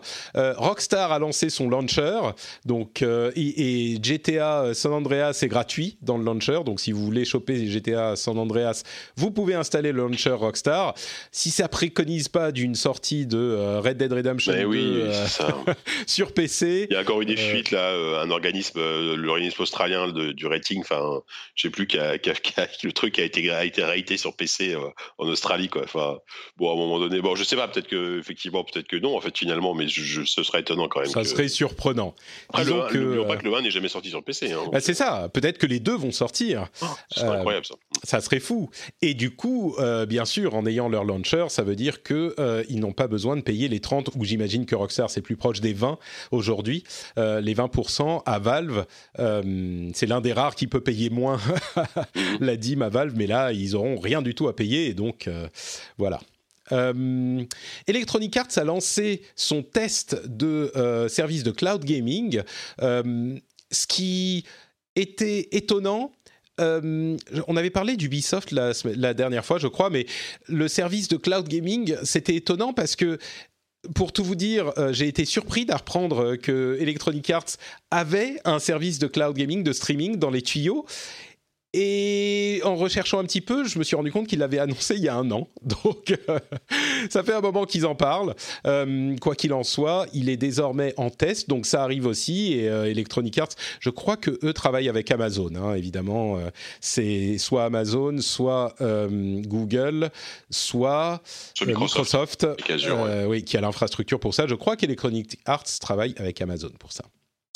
Euh, et pour le streaming, si vous voulez euh, tester le service Stadia euh, quand il sera disponible en test en octobre, lui aussi, ou novembre, c'est novembre je crois, Google a relancé un pack de fondateurs qui est un tout petit peu différent du premier, un petit peu moins bien fourni, mais à peine, et, donc vous pourrez l'acheter pour accéder au test, bon, qui n'est pas un test selon eux, mais qui clairement est un test, en novembre. Euh, Discord a senti qu'il y avait un petit peu trop de concurrence dans les boutiques numériques, donc euh, ils ont définitivement, ils sont définitivement sortis de cette arène euh, en supprimant les jeux de leur service Nitro. Donc ça c'est fait. et enfin, on parlait du fait que The Last of Us Remastered serait inclus dans le PlayStation Plus au mois d'octobre, et ben du côté euh, du Xbox Game Pass, il y a euh, Bloodstained qui arrive, c'est dans Game Pass, hein, pas dans le Xbox euh, Live Arcade, mais il y a Bloodstained, donc si vous étiez curieux de voir ce Metroidvania Kickstarter qui est sorti il y a deux mois, et ben vous pourrez le tester sur le Xbox Game Pass. Et il y a Jump Force aussi, donc si vous êtes un méga fan de shonen manga, vous pouvez aller voir ça également. Et puis une petite note enfin. Euh, vous connaissez Teamfight Tactics, c'est le jeu de euh, battle de auto chess de Riot qui est basé sur euh, League of Legends bien sûr. Et eh ben ils ont annoncé qu'ils avaient 33 millions de joueurs mensuels c'est comment dire 33 euh, millions de joueurs mensuels. Déjà que enfin c'est même pas c'est pas League of Legends hein, c'est juste Teamfight Tactics spécifiquement. Euh, et ils vont euh, faire un, tournoi d'e-sport spécifique pour Team, Teamfight Tactics etc donc bon voilà. Riot ils sont peut-être en train de travailler sur d'autres jeux mais c'est pas vraiment par nécessité. Tout va bien pour eux depuis presque 10 ans maintenant. Un truc que tu veux commenter dans toutes ces dans tous ces, euh, Non, dans les brèves, euh, écoute, euh, attends, je, bah, le, le, le, service de Cloud IS, c'est vrai que effectivement, quand, quand, quand, la news a remonté là, je me suis souvenu qu'ils en avaient annoncé un, mais Ok, d'accord.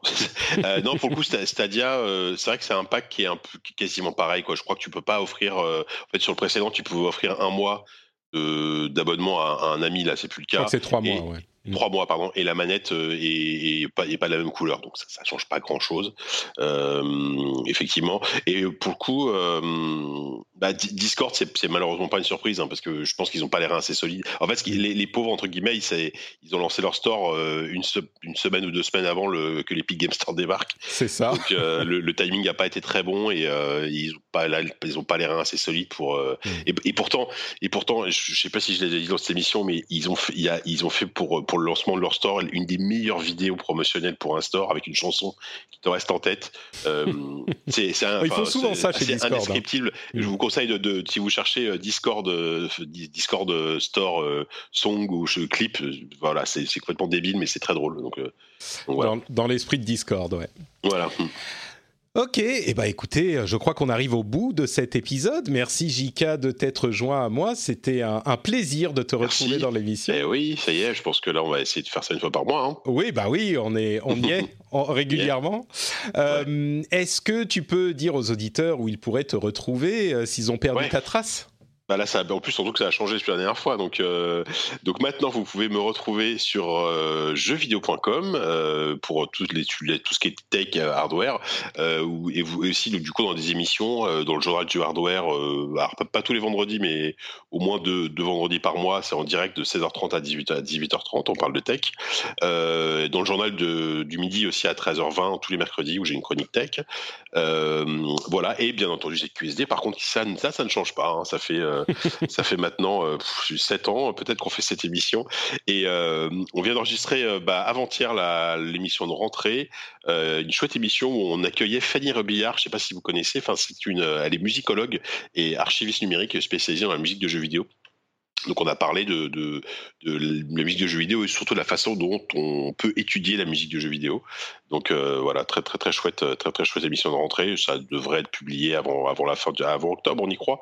Si si, si Oupi euh, si Oupi se motive pour faire le montage quoi. Il faut il faut envoyer quelques messages d'encouragement, on va dire à Oupi. Hein. Ben, voilà, c'est ça. Et voilà, je crois que c'est à peu près tout. Super, bah merci beaucoup Jika. Pour ma part, c'est Note Patrick sur Twitter, Facebook et Instagram. Vous pouvez aussi retrouver cette émission sur frenchspin.fr pour venir laisser des commentaires sur tout ce qu'on a dit, euh, toujours dans la bonne humeur bien sûr, euh, des choses qui vous ont intéressé, qui vous ont intrigué, avec lesquelles vous êtes d'accord ou pas, évidemment. Euh, et puis, bah, on se retrouve comme toujours dans deux semaines. Il y a Destiny, l'extension qui sort dans quelques jours à peine et je suis, je suis fébrile. Comme je disais, il y a tant de choses à aimer, mais c'est quel bonheur d'être un fan de jeux vidéo. Ces, ces, années et les années à venir, c'est... Ah euh, Bon, tout ça, ces sentiments me sont procurés par Destiny, c'est dire comme j'ai une relation particulière avec ce jeu. Euh, bon, je vous fais des bises, euh, bien sages, et puis on se retrouve dans deux semaines. Ciao à tous